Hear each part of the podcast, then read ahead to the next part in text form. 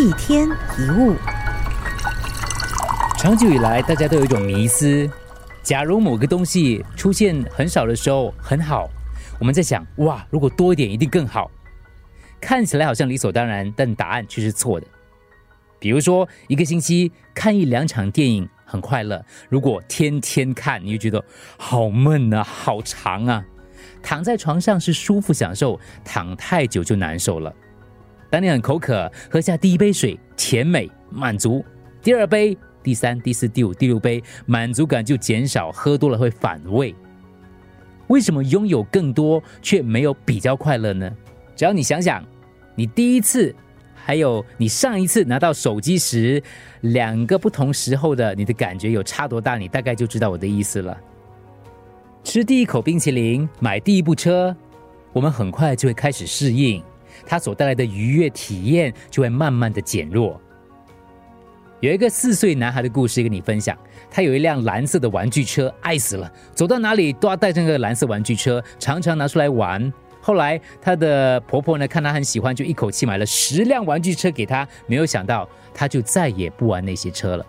那婆婆就问他说：“你怎么不玩了呢？你不是很喜欢那辆蓝色的车子吗？”小朋友回答：“哦，我没有办法喜欢这么多车。”就像一个小孩平常只有一个玩具，在圣诞节当天收到很多新玩具之后，以前的玩具就没有吸引力了。就算偶尔会拿出旧玩具，但所能带来的乐趣也不像以往一样比较容易满足。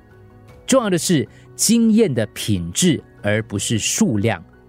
假如你有十栋房子，那么到了某个时间点，它就会变成只是房子，而不再是你梦想中的豪宅。随时间过去，好事会淡去，我们习惯了好事，心中的期待就随之增高，容易让我们变得无感，甚至不再觉得感激，不再懂得珍惜。所以，人要节制快乐。最早提出这种理论的是一个古希腊的哲学家，叫伊比鸠鲁。他认为，暂时放弃享受，其实是为了提升享受的能力。比如说去露营，对吧？你要有这样的经验，你准备那个所有的那种生火啊、扎营啊，哇，非常之困难，非常之不容易，可是乐趣无穷。当学生的时候没什么钱，无法上高级餐厅，吃路边摊觉得很满足。第一个月薪水不多，却最开心。后来变多了，可能就感受不出那样的感觉了。幸福不是有钱人的专利，而是个人的感受力。有钱可以拥有很多东西，但如果视若无睹，也是多余。反过来，如果你懂得欣赏、感受，一朵花、一片叶、一阵风，到处都充满惊喜，随时随地都在享受。如果你觉得自己快乐越来越少，很可能不是因为你少了什么，而是你拥有更多了。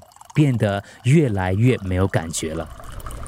一天一物，除了各大 podcast 平台，你也可以通过手机应用程序 Audio 或 U F M 一零零三 SG slash podcasts 收听更多一天一物。